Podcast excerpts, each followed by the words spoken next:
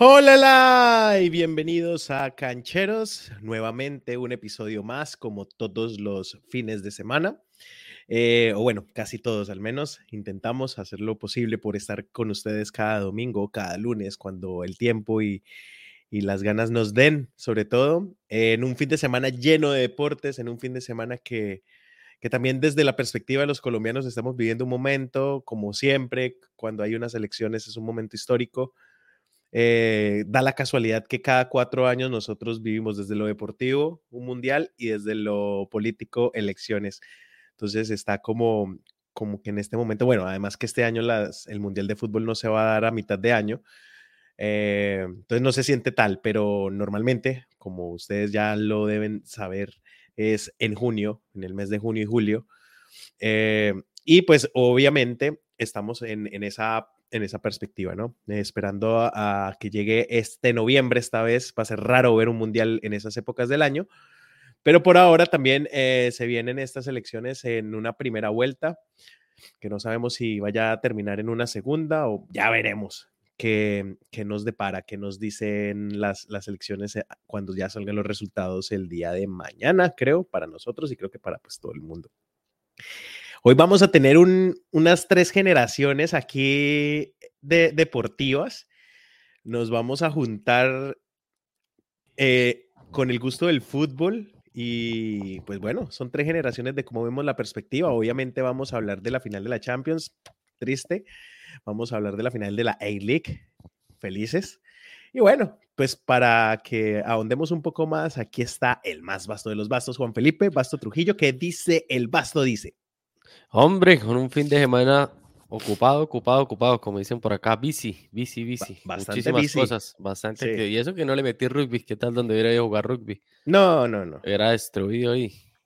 Que hubo final, como decía Alfredo, final de eh, A-League, eh, después la madrugada de la Champions, después había otros partidos también en la mañana de los torneos que estamos como entrenadores y ahorita pues ir a ejercer lo, que fue el, el derecho a votar a ver, y ojalá que mucha gente, y sí se vio muchísima gente asistiendo.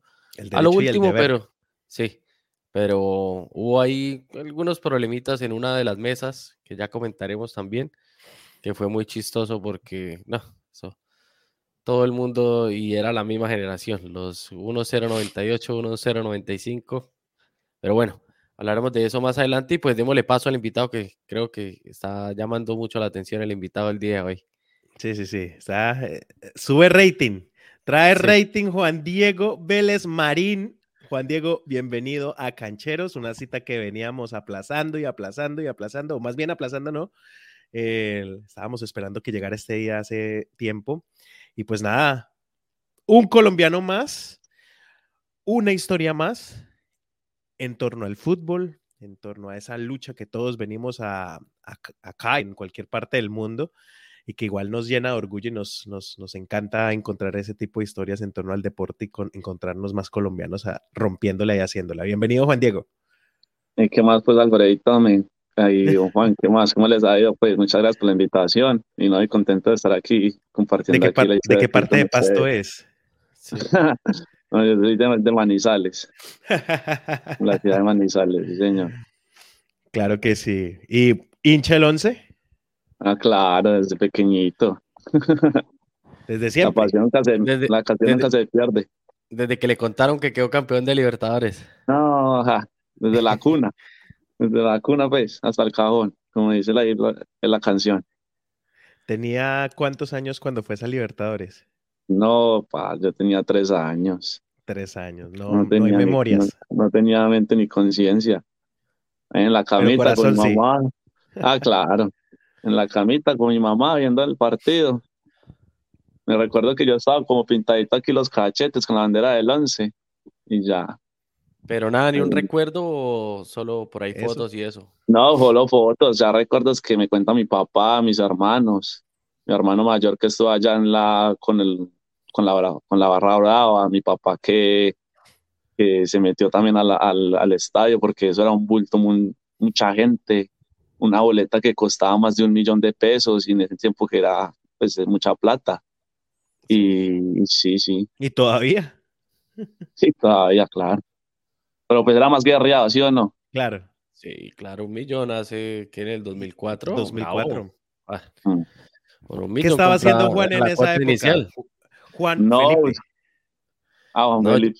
No, yo sí ya estaba empezando bachillerato, claro, yo sí me acuerdo bien todo esa y, y que se veía esa Libertadores lo más de bueno por Fox, que era cuando estaba terminando de, de consolidarse Mariano Clos y con esas narraciones de Libertadores, así fuera recostadísimo para Boca, el man igual, pues obviamente uno siguiendo al, al, al Once Caldas ahí, haciendo fuerza y esa pariera, porque fueron muchas series de penaltis para llegar a, a la final y todo se definió en, en penaltis también en, en, la gran final. Así que pues sí, de eso me alcanzo a acordar bien. De Valentierra, de cuando jugaba, eh, ahí estaba Samuel Vanegas, bueno, Juan Carlos ¿quién era, quién era el otro? El, el que se comió el, el penalti en la, en la Intercontinental, ¿cómo es que llamaba? El peruano. No, ese era como paraguayo, creo. Pues puedes creer que ese man nunca se había comido un gol, nunca. Y siempre la tiraba al mismo costado. Y esa vez la cambió y la, y la, y la erró. El que sí, el que La primera contra, vez que la erró. contra el Porto, él fue el que perdió, Mm. por él, él se comió el penal que Sí, sí, sí. por eso perdieron la Intercontinental con el Porto. Qué cosa tan, tan Sí. complicada. Y yo, y yo, ya estaba empezando la universidad e incluso estaba empezando mi carrera de comunicación. Ya había pasado por, una, por mi primer eh, intento fallido en una ingeniería de sistemas y ya ahí me había pasado a comunicación estaba empezando. O sea, estamos de verdad en tres generaciones totalmente diferentes y yo sí me viví de principio a fin. em, de principio a fin todo, todo el- el- el panorama. Me acuerdo que incluso amigos que no les gusta el fútbol, hay, en, una, en la casa de uno de ellos, nos reunimos para verlo en Bucaramanga y le hicimos demasiada fuerza. Lo bacano del Once Caldas es que yo creo que es un equipo que unió a un país, que no es lo mismo que pasa con equipos como Nacional o Millonarios. Y, si Millonarios llega alguna vez a una final, va a ser... No, lo que pasó en el 2016, que pues los únicos que iban por Nacional creo eran los, los hinchas y pues Y había que uno que otro. otro que le hacía fuerza, pero igual en el 2004, o sea, lo que fue con Cúcuta, que se dejó sacar así de, de boca, y con Once Caldas en el 2004, creo que sí, porque de las hinchadas grandes del país, pues era apoyar ahí sí un equipo colombiano y estaban todos pendientes, no era tanto ese regionalismo como sí se ve si llegara un equipo grande a, a una estancia de esas y que no se sabe si todos los colombianos le hagan fuerza por representar al fútbol colombiano o solo por llevarle la contraria a las otras hinchadas, que es lo que se ve en los tiempos de ahora, que prefieren que con tal de sacarle el meme y molestar, eh, que les vaya mal y, y toda esa vaina, así como pasó, por ejemplo, esta semana con el Cali, que tenía que ir a jugar a la bombonera y en vez de como echarle fuerza, eran ahí como que, uy, ojalá los goleen. No, yo sí le estaba haciendo fuerza al Cali para que sacaran al, al Boca. claro. Total, total. Entonces ahí se la, se la dejo Juan Diego. Eh, en Bucaramanga se vivió con mucha intensidad el, la final del 11, muy, muy blancos. Y años después, años después, eh, Bucaramanga sigue agradeciéndole al Once Caldas muchas cosas, ¿no? Salvando los de descensos. Ahorita, pues también ayudó para la clasificación a los, a los ocho. eh, Ah, Perdón, Fabro. Ese, Jonathan Fabro. Fabro, Jonathan Ah. Fabro. Sí.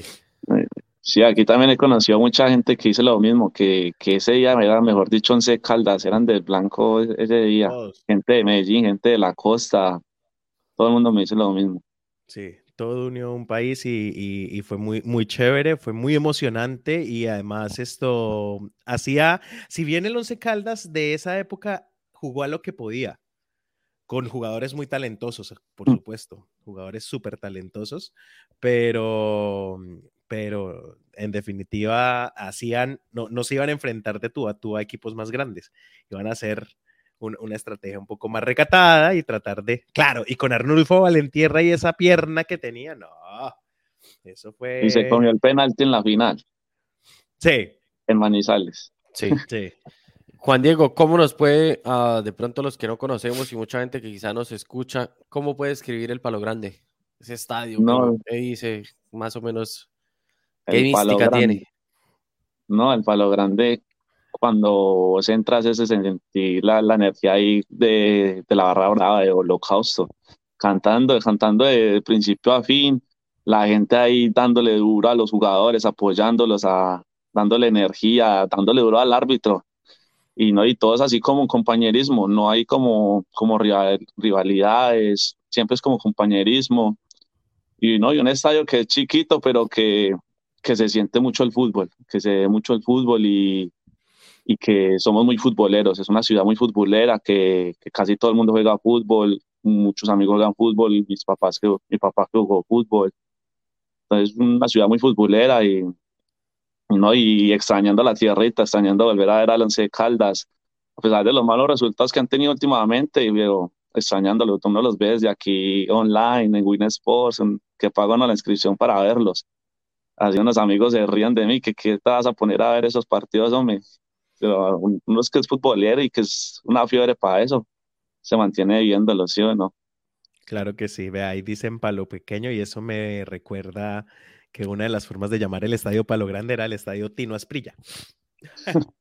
el Coloso el 64. así como el aeropuerto de Bucaramanga también le decían el aeropuerto Tino Asprilla, que es el palo negro.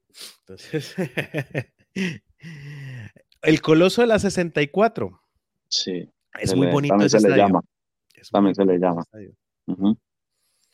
Bueno, y esta actualidad, ¿qué? ¿Cómo se vive esta actualidad que pues obviamente está distando bastante de, esa época del 2004, aunque ya obviamente eh, si bien el Once Caldas no se considera el, de los equipos más grandes, pues es uno de los equipos ya históricos y que de todas maneras tiene un palmarés muy por encima de, equipos grandes, incluso obviamente esa, esa Copa Libertadores, pues solamente dos equipos en Colombia la han logrado y una es el Once Caldas. Entonces, ¿cómo, cómo se vivía ahora y tan lejos ahora desde Melbourne? ¿Cómo, cómo ha sido eso? No, pues, pues un poco aburrido porque ah, últimamente el, el Once Caldas se dirigió como con una presidencia bastante mala, con unos dueños bastante, pues, ¿cómo decirlo? Con una palabra corruptos, porque son, son, son, ¿qué? Como sponsors que casi no apoyan al equipo, que se dedican solo como a vender, a vender, a vender, a, ganar plata de eso y, no generan como la, el fútbol que siempre se ha visto en Manizales. Como hasta el 2010 fue que el, último torneo que ha ganado el Once Caldas, hace, hace como unos añitos llegamos a una sudamericana y perdimos en el primer partido. Entonces, hace tiempo no se vive un buen fútbol en Manizales. Entonces, por ejemplo, últimamente ya le están cambiando es que el nombre al Once Caldas, ya le van a poner es que DFA Kenworth de la montaña. Entonces, sí, sí, sí ya se está perdiendo mucho la entidad y la, y la mística del equipo por solo unos sponsors que, que tiene el 11, sí. Y pues bueno, pues igualmente uno apoya al equipo y quiere que siga para adelante y, y a pesar de que uno, pues que tengan malos dueños, malos presidentes, siempre está ahí uno apoyándolo, siempre está ahí. Y esa es la idea de, de un hincha. Y eso, y eso pues eh, da pie para que pronto charlemos sobre algo, y es que eh, a mayor cantidad de patrocinadores no garantiza un proceso sólido en cuanto a lo económico de los equipos.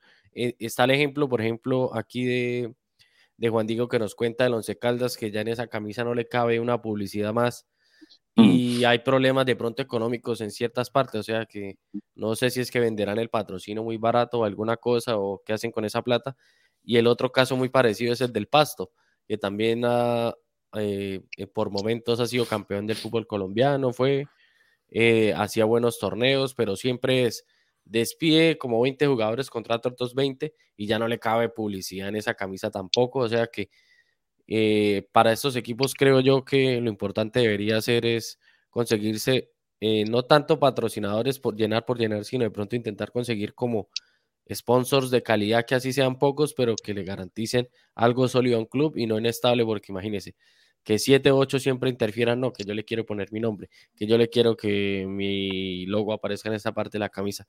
Y esa pelea, esa pelea creo que ha sido uno de los factores que ha hecho que Once Caldas de pronto no esté en el nivel que debería un equipo que supo ganar en su momento, como ya lo hablábamos al principio del episodio, una Libertadores que no ha sido fácil para los equipos colombianos. También lo mismo le pasa al Deportivo Cali. También tiene muchos, muchos patrocinios y, y la gente ni va al estadio, pues. Aunque es curioso que se vuelve a esa historia también de, del Once Caldas en la que pues es el equipo que más nombres ha tenido. Es el, es el mm, equipo que, más, que más nombres ha cambiado. Entonces ha pasado de Philips, Once Philips, Philips, Cristal Caldas, Once Caldas y ahora quieren cambiar la Kenworth de la montaña. Pues, bueno. No, pero siempre va a ser Once Caldas. Aún así le pongan un nuevo nombre, siempre va a ser Once Caldas. Ya la gente lo conocía así, ya toda la historia así. Sí, ese fue el segundo nombre, ¿no? El Once Caldas fue el segundo que obtuvo, después vino cambiando y ya otra vez desde los 90 fue que volvió a ser Once Caldas y el blanco blanco y ya uno se acuerda es por eso. Y además luego de, ese palmarés que desde, desde esa época se ha venido desarrollando, pues obviamente eh, es importante que, se, que se desarrolle a partir de ese nombre, no porque el patrocinio lo diga. Si no, pues vamos a terminar como dice Alejo. Y saludos a todos los que están conectados. Daya, eh, Carlos, Sergio, Camilo Suárez, que están ahí, Carlos Mancilla. Abrazos grandes, muchachos, que siempre están ahí pendientes. La familia Vélez que se conectó para ver triunfar a, Juan Diego. Los hermanitos, los hermanitos. tiene, tiene, tiene fanaticada, Juan Diego. Apoyando el hermanito menor. Bueno, Juan Diego, ¿cuándo llegó aquí a Australia? Yo ya llevo como dos añitos y medio, ya voy para tres. Yo llegué en el 2019, en diciembre del 2019. Usted Llegó a penitas a, la, a la pandemia. sí. como unos tres mesecitos antes, alcancé a disfrutar unos tres mesecitos antes.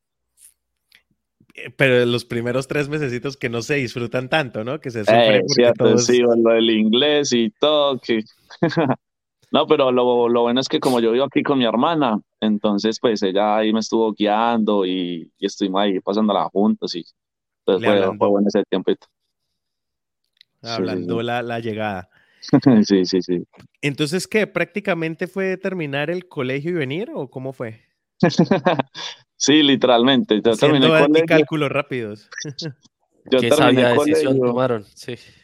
Yo terminé el colegio y a las dos semanas ya estaba aquí en Australia. Yo me gradué en noviembre, como a finales de noviembre, y llegué aquí a Melbourne un 8 de diciembre. Yo llegué aquí como turista con mi mamá y nosotros veníamos por el matrimonio de mi hermana. Y nosotros veníamos como por tres meses de, turistas. Y mi mamá como que se cansó a los dos meses y ella decidió de, devolverse y dijo, no, Juancho, que es usted cumpla la visa los tres meses y ya te devolves después. Y como dice en Colombia, como un paquete chileno, me empacaron aquí, me dejaron acá, que no, que es una vez estudiando y, y ya, ya. Y ya contento, ya vamos para tres años, imagínate. Claro, claro. O sea, no, ni siquiera fue planeado, o sea, fue casi que encontrado, se lo encontró en el camino. Sí, sí, pero pues obviamente uno con la mentalidad que no, yo me quiero quedar, yo me quiero quedar. Ah, sí, pues, claro. se, llegó, de vacaciones y dijo, uy, esto es otro mm. mundo. Sí, sí, sí, señor. Ah, la María está aquí una belleza. Por eso lo que, no, que lo que les decía, que fue la mejor decisión. Acabó el colegio de una venga y para acá y mira, ah, sí. para que ah. sí. de una el mundo. Yo creo que le sale más barato hacer ese esfuerzo de totazo que el esfuerzo semestre a semestre de una carrera que de pronto va a ser más difícil de llevar, porque igual la carrera la puede desarrollar aquí. Sí, no, y lo bueno es que no tenía ningún compromiso en Colombia, entonces fue más fácil también quedarme aquí y, estudiar acá. No le han dicho, Juan Diego, responda por el hijo que tiene aquí. Ya se voló, ya que. aquí, aquí le dejan, vean, aquí, aquí nadie le perdonan, vean. No, como, como yo vivía con mi hermana y hace unos tres, tres meses ella, se, ella y el esposo se mudaron para Brisbane. Entonces ya, ya, ya quedé solito. Hijo de madre, ahí está. Mm. Fui a un matrimonio y me quedé, ese nuevo fue por cigarrillo y nunca volvió.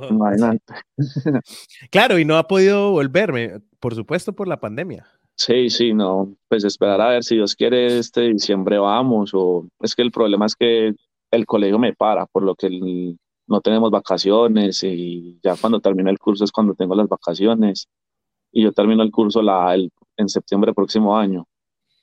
Entonces, ¿En cuál, curso está? Yo estudio carpintería. Ah, no, es que está haciendo todo para quedarse, ¿no? Por todo lado, toca, toca darle. Once Caldas, quién sabe cuándo lo va a ver. Sí. Si, no, ¿para qué estamos, sí o no? Para hacer plata, nada. Mejor estudiemos algo y, ojalá Dios quiera nos, nos deje aquí, nos deje aquí viviendo y tener una nueva vida acá. Bueno, está muy, muy, claro, o sea, muy claro, tan joven. Además, me imagino que le ha tocado madurar más rápido. Uy, sí, bastante, bastante. Aquí, la llegada aquí me cambió la mente total, total. ¿Cómo era ese Juan Diego de, Manizales y cómo es el de No, un niño completo. Que, no quería hacer nada, un niño completo que no quería hacer nada. Que la quería pasar de recocha y ya, y solo fútbol y ya, nada de estudio, nada, nada. Nada y no, y aquí ya, y ya aquí cambió la mente. No, que, y ese primer trabajo, ¿cómo fue entonces? Ese choque así, ese chip que le tocó.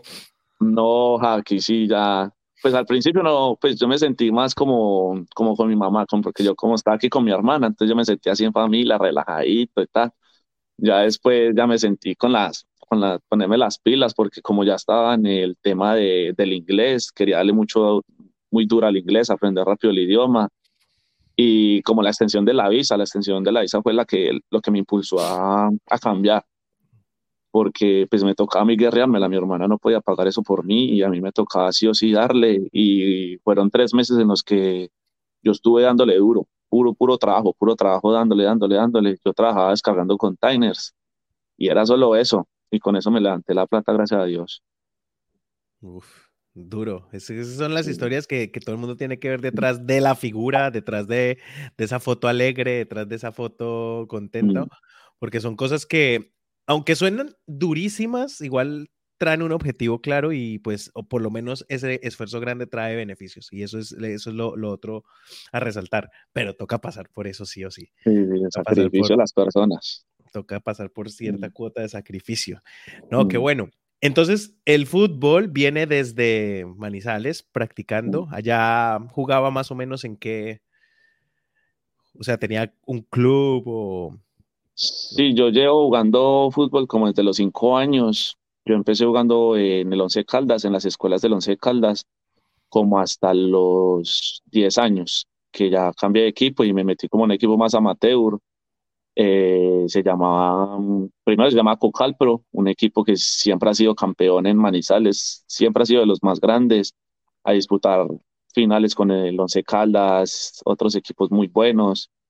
Y ahí pasamos a un equipo llamado Atlético Manizales, en el cual nosotros jugamos un torneos nacionales, torneos municipales, torneos eh, regionales, jugábamos Telecafé, que es un torneo entre Manizales, Pereira y Quindío, así el eje cafetero. Y sí, siempre, dándole duro desde, desde pequeño, siempre desde los cinco años con mi papá. Mi papá fue el que me impulsó a, a jugar al fútbol, porque él también jugaba a eso y mi hermano también. Entonces siempre he sido, he sido muy fiebre para el fútbol, muy, muy fiebre. Y yo, yo empecé como, como delantero era delantero en Manizales y volante izquierdo. Y llegué aquí a Australia y mi papá me decía, oye, Juancho, usted con esa altura y con esa zurda que tenés, métete de central. Y yo, no, qué pereza yo de central, yo metiendo goles ahí, no. Entonces llegué aquí a Australia y veo, vamos a probar de central. Entonces me fue bien, jugué unos partidos de central. Entonces estuve aquí en un equipo jugando un torneo así como amateur también, se llama Club y el, y el entrenador una vez me puso el lateral izquierdo y la rompí demasiado, me, me fue muy bien y ya actualmente soy lateral izquierdo. ¿Y sigue jugando ahí en club? No, ya ahora juego este, League 2 con Atfield, con Alejo, Alejo Osorio, no sé, el, el coach también de Brunswick. ¿Juegan? Él, él también juega. Sí, sí, sí, él está, él hace parte de las seniors yo hago parte con él ahí en el proceso de seniors, pero juego con, la, con las reservas, con las reservas del equipo. Mm. State League 2. Sí, sí, sí. Ahí cerquitica ya en piel. Eso es un paso. Sí, sí, o sea, poniéndole en contexto, las State hay como unas siete más o menos, ¿cierto? ¿Siete, ocho? En total son como unas cinco, creo. Y ahorita vamos dos, ahorita vamos muy bien en el torneo, el, la Seniors va de primero, de primero, la reserva también vamos de primero. Y si seguimos así, pues nos vemos ya en este League 1, unos pasitos de la MPL. Eso, ese es un pasito para, para mm. esa piel 3 y por qué no escalar y pues sí. Lo que decimos aquí, por ejemplo, muchos de esos clubes tienen la, mm, no sé todavía la infraestructura como tal, pero sí el poderío de sponsors que pueden llegar de mucha gente que llega y dice, no, yo pongo mi empresa y entonces van trayendo jugador de aquí, jugador de allá y si tienen la meta, pues van subiendo y, y pues, ¿por qué no llegar a, a una MPL que ya le daría un siguiente paso a este tipo de clubes que empezaron así como, digamos, eh, no sé si un grupo de amigos o un consorcio lo quiso crear y vea, donde pueden, porque ya un nivel de MPL les exige muchísimo más en cuanto a infraestructura, calidad de jugadores, fuerzas básicas, porque ahí sí tendrían que sacar categorías de todo. O sea, ya es ese paso que por ahí lo pueden, si siguen a ese ritmo en dos, tres años, ya sería cambiar totalmente el esquema de lo que alguna vez pensaron en el club. No sé si ellos lo tengan así visualizado o todavía lo ven muy, muy lejano. Las ambiciones. Quién sabe, pues es un equipo como turco creo que son y es una familia. El presidente, el presidente es el tío o, o son como los tíos de los técnicos y los dos técnicos, el asistente y el head coach, son hermanos. Entonces todo eso es como una familia, como una familia turca. Entonces ellos se conocen mucho y jugaron desde pequeños también y tienen ya mucha idea de fútbol. Juan Diego, sin darse cuenta, bueno, hizo ahí más o menos la Yepes, arrancando desde el frente y pum, hacia atrás. sí, sí, sí, Pero dibujó como una F. Eh, pintamos el palito hacia arriba, entonces empezó de delantero, subió al medio campo, entonces se tiró hacia un costado, después volvió al centro mm, como defensor y después se tiró otra vez al lado. Ahora como lateral. Entonces es veloz, me imagino. Sí, me gusta explotar la banda, subir y subir y explotar, así como Alexander Arnold. Ah, sí, tiene cositas de Alexander Arnold. Ah, bueno. A romperla. No, pues me falta todavía, pero ahí trato de hacerlo. ¿Cuál era pero sí me gusta explotar mucho la banda. Caldas? No, yo no me acuerdo. Mm, no me acuerdo. Por ejemplo, en el 2000, cuando nosotros llegamos a jugar con el Santos, que estaba, parece que se llama este lado, Zúñiga, no, ¿cómo es? Núñez, Núñez, Núñez. Casierra también estaba. Casierra jugó en el Once Caldas, pero no sé si ya para esa época. No, ese fue de la 2005, no. Para el 2004 Casierra no alcanzaba a estar. Entonces le toca salir corriendo a entrenar, o sea, entrena como coach y después sale corriendo a entrenar eh, con el equipo. Y es que es bravo, Sí, bueno, menos mal ahí tengo al Alejito que, el, que me lleva ahí, porque eso aquí sin carro es muy berraco. Sí, eso es complejo. Eso es mm, complejo. Pues, ¿Y en dónde entrenan? Ahí en Atfield nos tomamos como unos 20 minutos en carro a llegar, 20, 15 minutos. Mm, sí. Sí, más arribita de Glenroy. Siempre. Un poquito, sí. Siempre, siempre. Claro, de razón. Sí, ahí me decía Juan Diego, por eso es que nos ven así como a las carreras ahí cuando ustedes llegan. Claro, es que tienen que salir volando. Mm. Sí, el único día que estamos así relajados es el viernes, que terminamos y vamos al, al, al restaurante a comer algo entre todos. Ah, ok, el viernes no entrenan. No, solo entrenamos lunes y miércoles. Ah, ok. Los viernes a veces tenemos partido cuando es de local cuando somos locales jugamos los viernes y cuando somos de visitante jugamos los sábados. Y no se le cruza con el equipo que dirige y ya vamos a hablar de eso. No, pues ese día, ese día sí pido off, no puedo, no podría entrenar el equipo, porque como estoy en la reserva, nosotros jugaríamos a las seis y media, estamos jugando los partidos. Y la señor juega a las ocho y media. Entonces Alejito me reemplaza como uno, como una horita, y ya el restante ya queda como uno de los papás, el team manager. Mira, mira, ya nos ofrecen cosas por Twitch. Ya, ya, ya llegamos a este nivel. Este, este, nivel lo desbloqueó Juan Diego. sí. Que, metan los scammers, sí. Jimena Pinzón, Alejo sigue ahí. Saludos a todos los que se conectan. Andrés Felipe Torres. Mil gracias y escuchando esta historia tan, tan chévere y que espero que inspire a muchos. Ojalá que esto también llegue a personas que están aún en, sus países de origen y tengan, por ejemplo, esa idea de, buscar fronteras. Se, puede, no es, no es fácil, no, no es sencillo, pero eh, es una buena opción. Y si lo quiere hacer apenas termine el colegio, inténtenlo. Vea que Juan Diego, ahí está, ahí está Juan Diego, madurando rápido. Sí, sí, sí, vamos en el proceso de aprender más y desarrollar más la mente y seguir creciendo como persona. ¿Y cómo le fue con el inglés? ¿Fue difícil? Pues al principio sí se me hizo difícil, pero mi cuñado es muy bueno para el inglés y gracias a él aprendí mucho, muchos, muchos términos.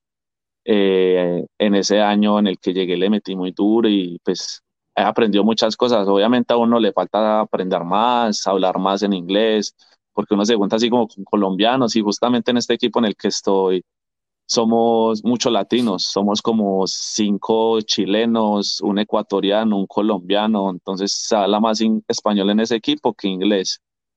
Entonces, pues obviamente la, la, falta de hablar más inglés con las personas, pero, pero sí, hemos cogido rápido el inglés, lo hemos desarrollado más. Ahorita con los niños que, que entrenamos, pues menos mal les, les entiendo, ellos me entienden y los papás también me entienden, entonces ahí, ahí vamos bien, eso es lo importante, que ellos me entiendan. Ese es el otro rol, el de coach, como se dice aquí, el de entrenador. ¿Qué categoría está manejando? Los sub 8. Sub 8. O sea, eso es un reto bastante grande para entenderles, para que mm. usted también se haga entender. Y ahí, pues, esa escuela sirve mucho para el, para el idioma. pero, pero, pero antes de eso, o sea, eso es, para mí, no sé ustedes cómo lo han visto, pero creo que el niño entre, más, entre menos edad tiene, habla mejor. Ya después que va creciendo y por ahí entra a los 10, 12 de ahí para arriba, que empieza como que ya... Con las mañas. Las mm. mañas en el colegio es donde empiezan a coger muchísimo más slang y es más complicado ya entenderle, pero creo que cuando están aprendiendo a hablar y por ahí hasta esa 8, 9 años, todavía hablan un inglés entendible para mucha gente. Después que cojan las mañas del colegio, ya chao. Empiezan a meterle todo eso, se a hablar todo raro entre ellos. Y, y hablan, y hablan eso a Juan Diego, sí. Mm, y hablan, y hablan todo el rato, todo el rato, y para callarlos, mejor dicho, es muy duro, ¿no? Sí. Toca ponerlos a correr para que se callen, pues. Sí, básicamente. bueno, corran y no hablen. Ah. entrenen, pues, entrenen. Sub 8, ¿cómo se entrena un equipo sub 8? No, pues uno con esa categoría, uno uno no juega así más como por ganar, sino que es como la diversión de ellos, que ellos empiecen a como a saber en dónde están, que sepan pararse bien, en, que sepan como dónde están parados. Sí, que no es como, como nosotros a nuestra edad, que nosotros pensamos que no, tenemos que ir a ganar y a ganar, sí o sí. No, en esta categoría es más como que ellos se diviertan, que corran, que suden, que, que se entienda más entre ellos, que hagan amigos, que, que se entiendan con la pelota. Obviamente, pues sí, la idea es ganar, pero más que todo es que ellos se diviertan y que salgan contentos de los, de los entrenos y de los partidos. Ahí le mandaron un tip, vea, cuando no le hagan caso. Directamente desde la psicología. Sí. También, total, es duro. Uy, cuando le sacan a uno la piedra, no, no, no, no, es soportable. En fin, la ironía, ¿no? Nota, ganar es divertido, ah, viniendo de Alejo. Irónico. Chiste interno. Ni tan interno, lo hemos hecho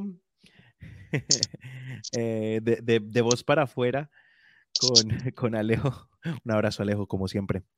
Siempre apoyando este proyecto y siempre muy pendiente ahí. Está Fernando. ¡Uy! Yo es que Fernando, eso me suena, me suena. Eso por ahí del rugby al fútbol. Marcan la diferencia en el juego frente a los otros equipos. La magia latina que llaman Bastos es el propio para esa categoría. Claro, para los U8, para rearlos como ganado. Ya me imagino a Juan Felipe dándole a, esa categoría. Bueno, ¿y cómo llegó a, eso, a entrenar? Lo que uno pues quiere jugar y eso, y pues tan joven. Sí, sí, sí. Pues yo el año pasado yo hacía parte de Brunswick como jugador de la sub-21. Yo hice parte de la sub-21 con ellos antes de que se cancelaran todas las ligas. Seguramente lo vi. Yo iba a esos partidos. No, pues no, yo no alcancé a jugar porque yo ah. llegué tres meses antes de que sacaran los, antes de cancelaran la liga y no pude alcanzar a jugar porque me, yo estaba esperando la transferencia desde, desde Colombia, la del ITC. Entonces no me llegó y no pude jugar a, no puede jugar con, con ellos todavía. Yo reporté, como, dice Alejo, yo reporté esos partidos, pero espere un momento. Ahí, aguántemelo. ¿Cómo así que la transferencia? Es que esto ya suena... yo, sí. Porque aquí como a todo jugador latino le piden como una, una transferencia internacional, como, un, como decir con una, un pas y salvo, como para decir que usted está libre de equipos, que usted ya como cuando en Colombia usted cambia de un equipo a otro que tenía que ir a pagar la, la inscripción y hacer el cambio de equipo al otro, entonces eso se hacía acá. Entonces usted tenía que es, mandarles como a inscribirse desde la liga de aquí y la liga de aquí se cargaba como de contactarse con la liga colombiana y la liga de, su ciudad y hacer la transferencia. Sí, eso es lo que popularmente se conoce como el transfer. En la transfer. Pero todo eso lo hace el club, o sea, ellos tienen fácil para averiguar. Ah, sí, porque, porque no le llegó a tiempo para jugar. lo hace el club y lo hace la liga australiana. Pero por eso, digamos, ellos están preocupados por esa vaina, pero diga que le digan a uno, no vaya, apostílleme esto, vaya a la droguería, que le firmen esto, y que después en Colombia pueda un notario, y que después le envíen en barco, en un container, la carta. Nada, eso mucho. Mm. O sea, ya que... Pero se llegaba así como por correo, ellos se contactaban por correo. Y no sé, no sé qué pasa con la transferencia, se demoró mucho y me llegó ahorita como a inicios de este año no sé, no sé por qué se tardaba mucho, de pronto el, el equipo no hizo bien la, como la inscripción o algo así, y entonces no, no llegó bien. Y bueno, entonces, ese mismo proceso hay que hacer, ah, no, eso solo a nivel internacional. Sí, a nivel internacional. Aquí el la transferencia entre un equipo y otro, por ejemplo, usted que pasó de Brunswick a, al otro. No, ya, ya usted ya teniendo el papel aquí, ya es más, ya solo es que usted lo haga desde la, desde la liga y ya se hace más fácil. O, por ejemplo, para un jugador australiano ya es fácil cambiar así de, equipo. Ya solo es como para un jugador nuevo que viene de, otro país que tiene que hacer esa, ese papeleo. Bueno, ya hizo el, papeleo más difícil. Sí, ya. Al menos. Mm. Está bien. Vea todo lo que tiene que haber pasado. En, o sea, salimos del colegio, nos vinimos para acá, es que paseo, un matrimonio, nos terminamos quedando, aprendimos inglés, empecé a jugar fútbol, no me llegó el transfer. Sí, sí. Ya, ya es un montón de cosas. Ah, entonces yo empecé ahí con Brunswick y este año que volvieron a hacer las convocatorias para la categoría, eh, este año fue donde entraron más técnicos, cambiaron casi todo el staff y entraron más técnicos colombianos, en el cual está Alejandro. Entonces yo me hice muy amigo de Alejandro porque era como el asistente del, del head coach de la sub-21 y nos hablábamos mucho porque era el único latino con el que yo, yo me hablaba en ese equipo. Y entonces él, un día él me dijo que pues, están buscando aquí como entrenadores para estas categorías, no sé si a vos te interesa hacer parte de esto. Y yo, vamos, a, vamos a hacerle, vamos a darle duro. Entonces ahí me metí con nervios porque yo no sabía, yo no sé el tema, yo no soy, yo no he estudiado sobre esto y ha aprendido mucho, ha aprendido mucho de los niños, de, de Alejandro más que todo, una persona a admirar, muy estudiada y es una persona de esas que uno, que vale la pena aprender de ellas, vale la pena seguir y seguir sus pasos y, y aprender mucho de él. Que aquí va a estar, ya, ya lo charlamos. ya, lo, negociaron. Ya lo negociamos, ya pedimos el transfer para que vengan cancheros. ya está buqueado. A que llegue la historia y nos traiga más rating así todavía. No están arriba rating. Arriba rating con Juan Diego. Mm, y ya y con él ya también, él fue el que me metió a Atfield a jugar con él en las seños con él, con este equipo. Me dijo, eh, Juancho, métete a jugar conmigo aquí, bájate algunas dos ligas para que tengas más juego, para que tengas más oportunidad y, y tengas un nivel más alto porque aquí con la sub-21 no iba a tener oportunidades con las señoras aquí en Brunswick, pero con este nuevo equipo sí iba a tener más oportunidad, entonces es mejor uno tener, estar donde uno sí lo puedan tener en cuenta, donde no, ¿sí me va a entender? Claro, donde pueda mostrar y tenga regularidad, que eso a la final, pues Juan Diego todavía muy joven y si, hace dos, tres buenas temporadas, eso en pie y, espera. y empezar a coger el ritmo del cómo, cómo se juega el fútbol aquí en Australia, empezar a hacer físicamente como los australianos y empezar a saber cómo es, cómo es el, el tema de fútbol acá. Entonces ahí vamos aprendiendo. ¿Cuál NPL? Western United. No, y la cuestión es que eh, ahora Juan Diego pues se va a especializar o se está especializando en una de las posiciones más difíciles de encontrar ahorita en el fútbol a nivel mundial, que es los laterales. Normalmente la mayoría, sí, la mm. mayoría de equipos en el mundo, cualquiera usted lo ve y sufre muchísimo por laterales y pues obviamente desde que destaque esos para arriba antes se lo van a terminar peleando en unos, mm. en unos añitos. Sí, sí, sí. También siendo una, pues una posición a veces como desagradecida. Porque como no, no se valora mucho con los jugadores que explotan esa banda, porque solo están pendientes como del volante, que es el que ayuda al delantero a hacer los goles, y no como desde la parte de atrás de la defensa. Sí, la parte defensiva y particularmente el arquero. Bueno, el mm. arquero sí salva, héroe, pero 90 minutos y en el más uno le meten un gol, villano. Sí, como, como Courtois, que salvó casi todas. Sí, pero si se lo hubiera metido en el último minuto una, Ay, sí, ya se todo lo, demás, chao. Sí, chao. Hubiera quedado eternamente agradecido, pero pues bueno, no pasó. Sí. no pasó. Bueno, hablemos un poquito de eso. ¿Cómo, ¿Cómo se vive aquí ese fútbol? Ah, bueno, antes de eso, ¿cuál es la diferencia del jugador australiano? ¿Qué, a, a, dónde quiere llegar y cómo es esa preparación para ser como, como físicamente como, como ellos? ¿cómo, que, ¿Cómo llega a ser un latino a jugar aquí en Australia? no, pues es, es, más como, como que nos contó que quería tener más esa capacidad ah, física. Entonces, ¿cómo se prepara y cómo son ellos? Este, es que el fútbol de aquí es como muy, muy, muy metelón y de correr, porque son, esta gente, esta gente aquí es como muy, muy atlética, porque les gusta correr, ir para arriba, entonces uno dos toques, pum, para arriba y corra, y vaya pues métala. A nosotros como latinos, como nos gusta tener la pelota, calmados, darle la vuelta, uno, uno dos toques, tranquilos. Entonces aquí uno se tiene que acostumbrar a, a, estar corriendo 90 minutos, 90 minutos sin descanso, sin descanso, tener siempre la presión del jugador. Vos recibís el balón y ya tenés tres jugadores encima que, que te están presionando. Entonces es muy, muy complicado jugar acá con, con esa gente tan atlética y tan alta, porque ellos son muy altos. Vos ves pelados de 18 años más altos que, más, más de dos metros, son muy gigantes, y con uno físico, con unos muy, muy gigantes, ¿sí? Entonces uno tiene que llegar también a ser como ellos, pero obviamente sin dejar al lado lo, lo latino, que es lo que, nos, lo que nos hace diferente, que es mover la pelota, jugar por el piso, dos toques y ahí sí busque espacios, ¿sí?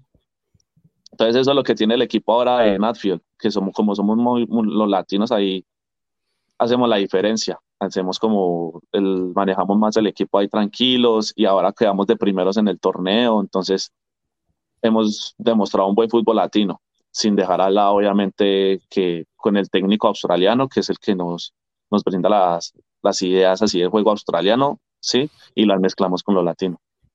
¿Esa liga es al que más saca puntos ya queda campeón o de pronto hay una, una especie de playoff? No, no, no, siempre se, es así, siempre el que, que primero es el campeón. Creo que son los dos primeros los que suben. Los dos primeros suben y obviamente el primero es el campeón de la, del torneo. y los dos últimos descienden. Una de las, entonces ahora sí pasamos, eh, una de, las, de los sufrimientos de nosotros acá con el fútbol es que no podemos ver el mejor fútbol del mundo. Mm. Y justamente hoy es uno de esos días en los que se sufre porque toca madrugar, porque qué, qué problema y buscar el espacio para ir a ver una final como la de hoy, que entre otras iba a ser una final llamativa. No lo fue tanto como se esperaba, pero, pero bueno, final de la Champions League que para mí, infortunadamente, llega em, a su título número 14 el Real Madrid, pero bueno, son cosas que pasan, pero equipos legendarios, tradicionales, eh, que se iban a enfrentar por, por el título. Entonces, ¿cómo se vive un, e, este fútbol acá? Ya habíamos hablado y dado luces de lo del Once Caldas, pero todo lo demás, una final como la de hoy. Pues siempre pega duro la madrugada, ¿no? Porque uno trabajando todo el día y estar cansados de hacer sus, sus trabajos del día anterior, queda muy duro la madrugada, pero igualmente uno como futbolero y fiel al, fútbol se pega hasta la madrugada. Y un partido en el que aquí hay mucho inglés y se vive mucho, mucha energía. Y un partido en el que fue dominado por el Liverpool en los primeros 30 minutos y ya después del, de ahí para adelante el, el, el, Real Madrid cogió la pelota y el Liverpool quedó desconcertado de ella. Y el Real Madrid hizo lo de él, o como siempre lo dicen durante todo el, todo el torneo. Y pues buscaron el gol, un Courtois que estuvo, mejor dicho, era su día, el día del que salvó casi todas, mejor dicho y el Liverpool que no, no, no era el día de ellos tampoco, no pudieron meterla. Eso es lo malo del fútbol, que a veces también desagradecido con, con un equipo que siempre está ahí metiéndole, metiéndole, metiéndole y no le entra, y no le entra nunca. No y brilló. Perdiendo partido. No, no brilló. O sea, la magia que tiene Liverpool se opacó un poquito hoy también. Tuvo las, las transiciones, tuvo las opciones, pero pues obviamente eh, no, y las tuvieron claras, fue el arquero, porque donde entre una eso o dos de esas, sí, donde entre una o dos de esas que, que, que fueron increíbles como la sacó, se hubiera hablado entonces de que el Liverpool dominó, de que supo concretar, o sea, se habla de que sí, el Liverpool no fue tan dominante porque los goles no entraron, pero a la final el Real Madrid con su juego como que esperar y, y, a lo que medio puedan crear sus jugadores y eso fue lo que terminó pasando. No, pero sí. la sensación es que el Liverpool dominó. La sensación es que dominó, la sensación es que, que la de siempre el Real Madrid. Lo que digo es que le faltó esa cuota de, brillo para que hubiera entrado ese balón, que fue, lo, que fue lo único que faltó. Un equipo que en el torneo de ellos siempre es goleando y metiendo muchísimos goles y, llegar aquí sin, y no poder meter ni uno, es, pega mucho, pega muy duro. Pero el dato es que, por ejemplo, este, en esta temporada Liverpool jugó tres finales como tal y en ninguna mm. marcó gol. Mm. Las dos que mm. jugó en Inglaterra no marcó gol y ahora esta con el Real Madrid tampoco marcó Y solo se lleva una copa, solo se lleva un torneo.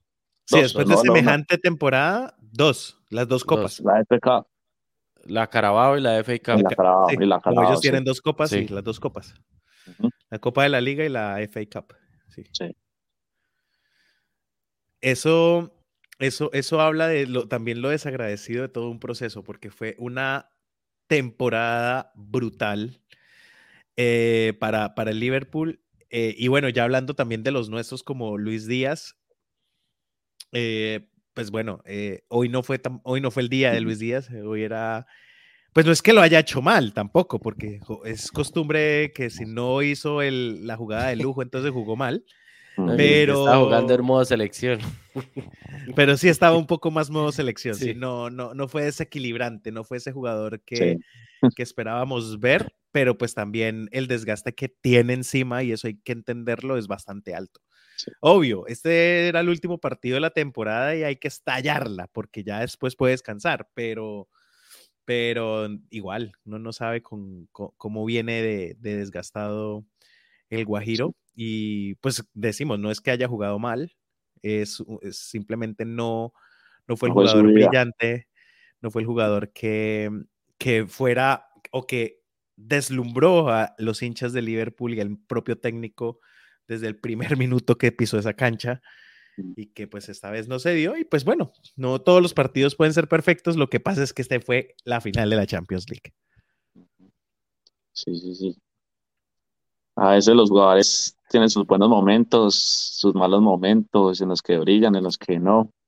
De pronto, hoy no fue el día de, de, Luis, pero bueno, de pronto otro, otro torneo será, otra Champions será. Seguramente que sí. Aquí me la están tirando. Hablando de fútbol desagradecido, never forget Alfredo, la legendaria entrevista, el técnico anterior del Western United. Me voy a poner y vamos a ahí empezó todo. ahí empezó, todo. Desde, que, desde que yo entrevisté al técnico del Western United, se gestó el título de anoche de Western United en la A-League. Tengo que decirlo. Porque después de que entrevisté a Mark Rudan, ese equipo se vino a pique. O sea, fue un desastre. Y eso generó la salida del técnico y replantearse como institución todo y cambiar todo el esquema desde la dirección técnica y que hoy celebran el título, el primero en tres temporadas que solamente lleva este equipo. Impresionante lo que es como institución Western United. Alfredo, después de, sí, Alfredo, después de la entrevista hizo echar arqueros, centrales, laterales, delantero, hizo echar a técnico, hasta Juan Camilo fue padre y lo hizo echar y se fue para allá. Hasta Juan Camilo Marín se nos fue, no, no, no, no, no, porque también lo entrevistamos, no, y varias veces. Pero bueno. Un equipo tan nuevo, ¿no? Un equipo tan nuevo que solo desde el 2018 es que está. Se creó en 2018, pero 2019 fue la primera temporada. Mm. Y vienen de la anterior temporada que quedaron como entre los tres últimos. ¿En, la primera?